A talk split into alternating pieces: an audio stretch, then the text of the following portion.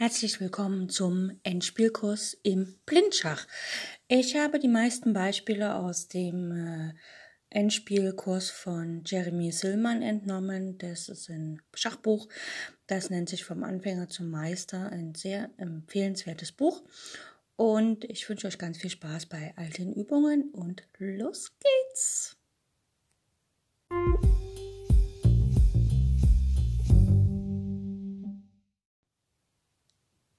Beginnen wir heute wieder mit einer kleinen Aufwärmübung.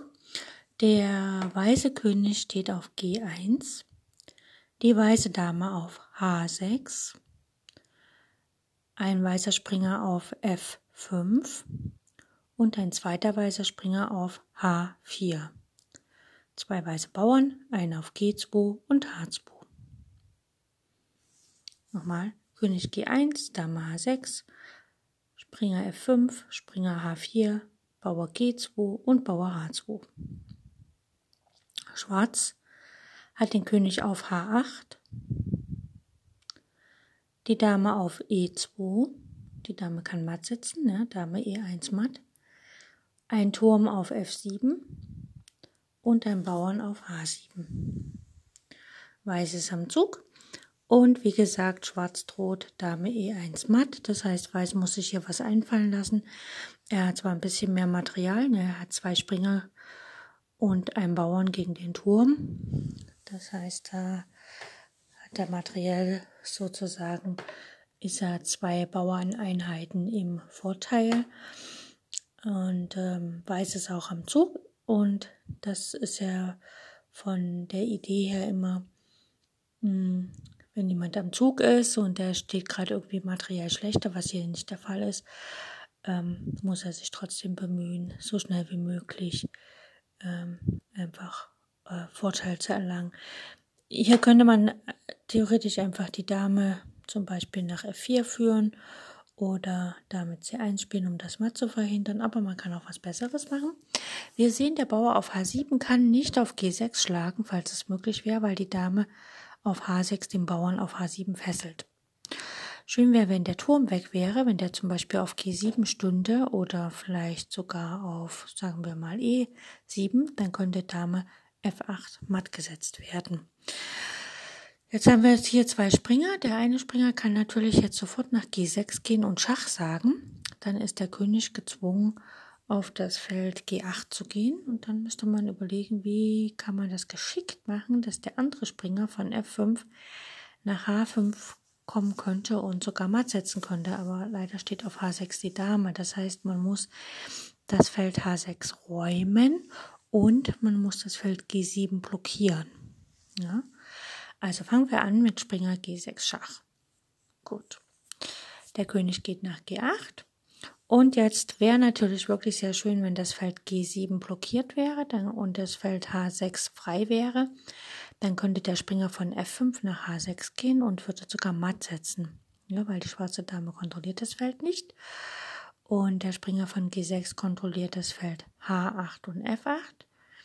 G7, H7 wären dann blockiert und der Springer von F5 könnte nach H6 gehen und würde die Felder G8 und F7 kontrollieren. Das heißt, man bräuchte sogar den Turm auf F7 nicht. Und wie gesagt, wir wollen den Turm von F7 zum Beispiel auf G7 haben und wir wollen die Dame auf H6 nicht mehr haben. Einfachste Sache, Dame, H6, H, äh, Dame G7 Schach. Ähm, der König kann nichts tun, die Dame kann nicht eingreifen, also muss der Turm auf G7 schlagen. Und jetzt haben wir das Phänomen. Der Springer von G6 kontrolliert H8 und F8. Jetzt müssen wir nur noch das Feld G8 und F7 kontrollieren und das können wir mit dem Springer von F5 nach H6 machen. Schach. Die Dame kann nicht schlagen. H6 ist ein schwarzes Feld und die Dame steht auf E7, äh, E2, so kommt das so diagonal da nicht hin. Und damit ist es Schachmatt. Wunderbare Kombi und wunderbare kleine Aufwärmübung.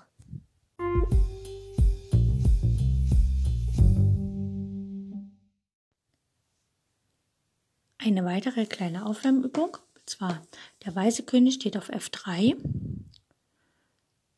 Ein weißer Turm auf B7, also auf der langen Diagonale stehen alle beide und haben drei Felder zwischendurch frei. Ein weißer Läufer, schwarzfeldrig auf D4 und zwei Bauern, ein auf B2 und C3. Schwarz hat einen Bauern mehr. Der König steht auf H8, also lange Diagonale, wo schon der B3, C3 Bauer steht und der Läufer D4 und er hat einen Turm auf E8. Also kann der Turm von B7 nach B8 in Schach bieten. Und er hat einen Läufer auf E5. Der Läufer ist quasi gefesselt, der kann nicht wegziehen. Wenn er weg, also wenn er auf der, also wenn er von der langen Diagonale runter will, also nicht nach F6 oder G7, sondern woanders hin, das kann er nicht, weil der Läufer auf D4 fesselt ihn. Und dann gibt es noch drei Bauern, einen auf A7, G6 und H7 und Weiß ist am Zug. Und jetzt kann Weiß, ähm, also der Läufer von DE5, der schwarze schwarzfeldrige Läufer, schwarze schwarzfeldrige Läufer von E5 kontrolliert auch das Feld B8. Dann könnte man jetzt meinen, dass der Turm nicht nach B8 gehen kann, weil er kann einerseits von dem Läufer geschlagen werden oder von dem Turm. Von dem Läufer auf E5 kann auf B8 der Turm nicht geschlagen werden, weil der Läufer von D4 dann Schach bieten würde. Auf H8. Den König, ne? So, das hieß also, wenn ich jetzt Turm B8 spiele als Weißer, dann könnte der Turm von E8 auf B8 schlagen. Jetzt ist aber der Läufer auf E5 nicht mehr vom Turm auf E8 gedeckt, weil der steht ja da nicht. Und dann kann der Läufer von D4 auf E5 schlagen mit Schach, ne, bedroht den König und greift gleichzeitig den Turm auf B8 an. Der König muss ziehen, von mir aus nach G8 und dann fällt der Turm mit Läufer schlägt B8. Und da der Läufer, der schwarzfeldrige Läufer, äh, praktisch auf der langen Diagonale steht, Richtung G3 und H2, kann der weiße Bauer von C natürlich das Rennen machen und durchlaufen oder man ähm, spielt beide Bauern bis auf die fünfte Reihe mit die Weißen und spielt dann einfach Bauer B6 und marschiert dann durch. Der schwarze König steht allerdings im Quadrat von den beiden Bauern. Ne? Das heißt also, Weiß muss sogar mit dem König nachhelfen und ranlaufen. Aber die Weißen, die zwei schwarzen Bauern auf G- und H-Linie schaffen es halt nicht, gegen den Läufer durchzukommen. Ne? Also der Läufer hätte sogar noch Zeit, auf A7 zu schlagen und dann rüber zu gehen, beziehungsweise der weiße König unterstützt seine beiden Bauern und die Partie sollte dann für Weiß gewonnen sein. Gehen wir nochmal zurück zu der ersten Stellung. Ja, der Turm steht ja auf B7. Ähm, das Ganze funktioniert nicht, wenn einfach der Turm auf A7 schlägt. Also er muss wirklich schon Turm ähm,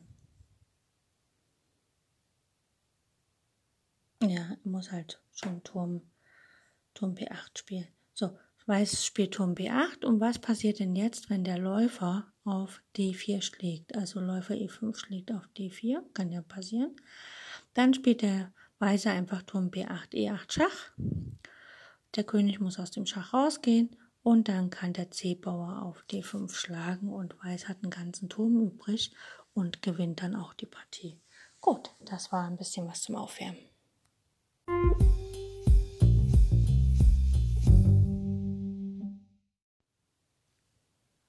So, weiter geht's heute mit Turmenspielen. Das heißt äh, König, Turm, Bauer gegen König und Turm.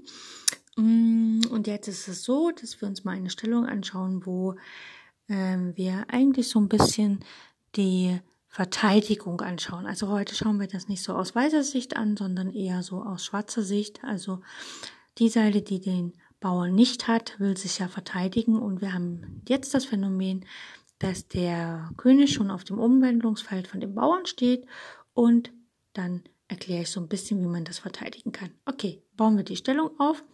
Der weiße König steht auf D2 Und der weiße Turm auf G7, Gustav 7, also der Turm auf der König auf der zweiten Reihe, der Turm auf der siebenten Reihe. Und dann gibt es noch einen weißen Bauern, der steht auf dem Ausgangsfeld E4.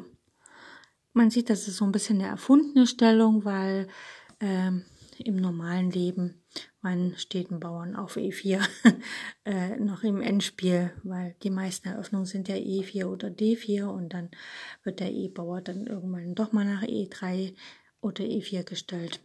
Oder bei offenen Eröffnungen hat er ja eh schon gezogen. Gut. Schwarz hat den König auf dem Umwandlungsfeld E8 von den Bauern und seinen Turm noch auf H1.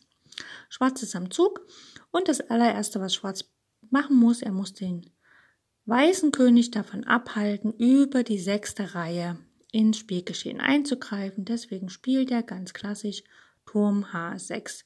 Er muss den Turm nach H6 spielen, weil sonst wird der Weiß einfach Turm H6 spielen und dann könnte er nur über die fünfte Reihe und dann wird das Ganze nichts.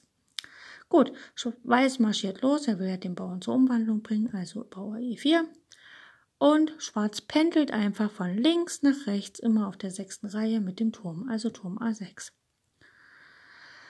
Weiß, weiß, äh, weiß ist bekannt, dass er mit dem König vor dem Bauern muss, also marschiert der König D3.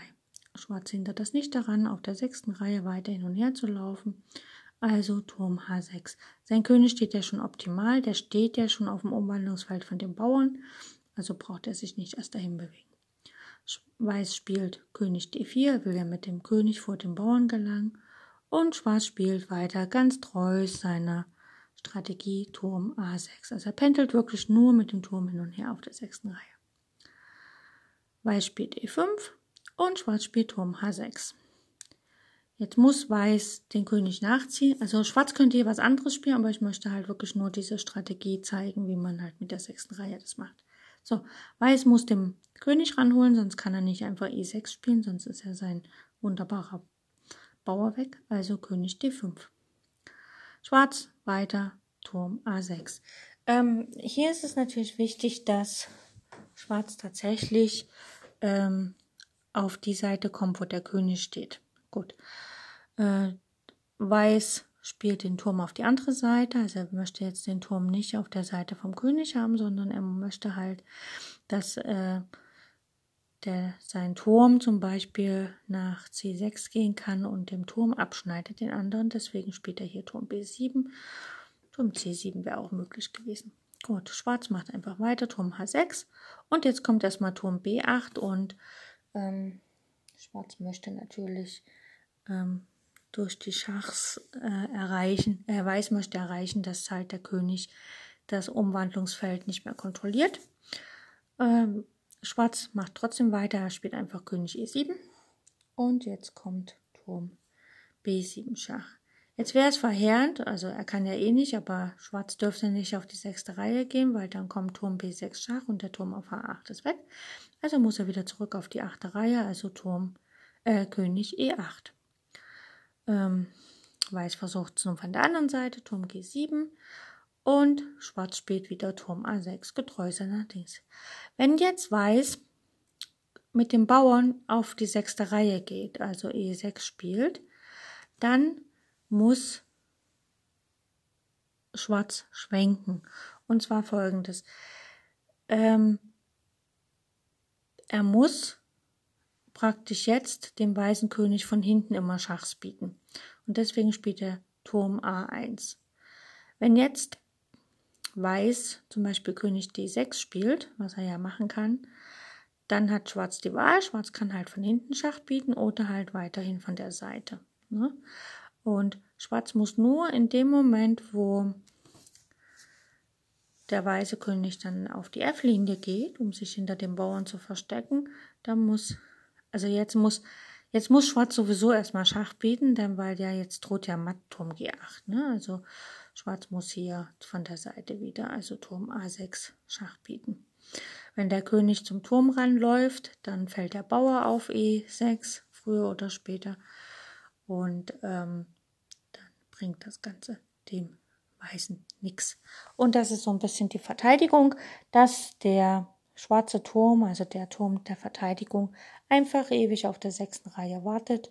Und in dem Moment, wo der Bauer auf der sechsten Reihe landet, muss der Turm bereit sein, von allen Seiten immer und ewig Schach zu bieten, so dass der die Seite, die den Bauern hat, absolut gar keine Fortschritte machen kann. Weil immer wenn Schach kommt, muss man halt auf Schach reagieren.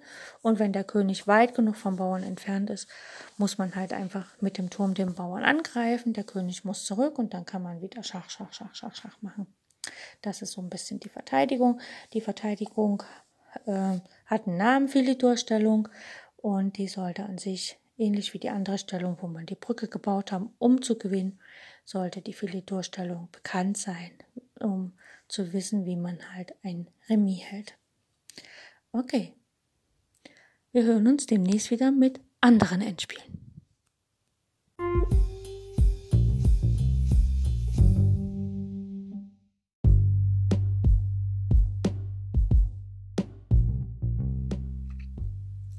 In jüngster Zeit ist die Bedeutung des Endspiels stark gewachsen. Das Reglement von Turnieren hat sich wesentlich verändert. Partien werden heute kaum noch vertagt.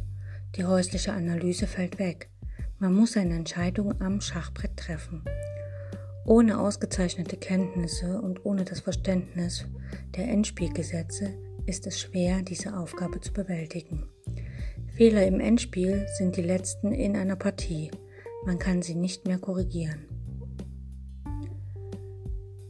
In meinem Endspielkurs behandle ich die Theorie, die Analyse und die Technik des Endspiels, also alles, was ein Schachspieler über dieses Partiestadium wissen muss. Ich weiß selbst, dass ich nicht vollkommen bin und dass einige meiner Analysen und Vorstellungen nicht zu 100% stimmen werden. Deswegen bitte ich euch, liebe Zuhörer, seid wachsam und lernt selbst zu denken. Selbst wenn ich euch etwas vorgebe, muss es nicht stimmen, sondern setzt euch hin und prüft das genau, was ich sage. Wenn es falsch ist, dann seid stolz darauf, dass ihr einen Fehler gefunden habt. Ihr könnt mir über alle Kanäle schreiben und ich bin offen für Kritik. Wenn euch das Ganze gefällt, was hier im Endspielkurs kommt, dann bitte ich euch, falls ihr Freunde, Bekannte, Verwandte, andere Schachspieler kennt, informiert sie über mein Schachradio, Schach on Air, so dass mehr und mehr Zuhörer zu meinem Radio kommen und den Endspielkurs auch hören. Ich freue mich auf die nächste Sendung.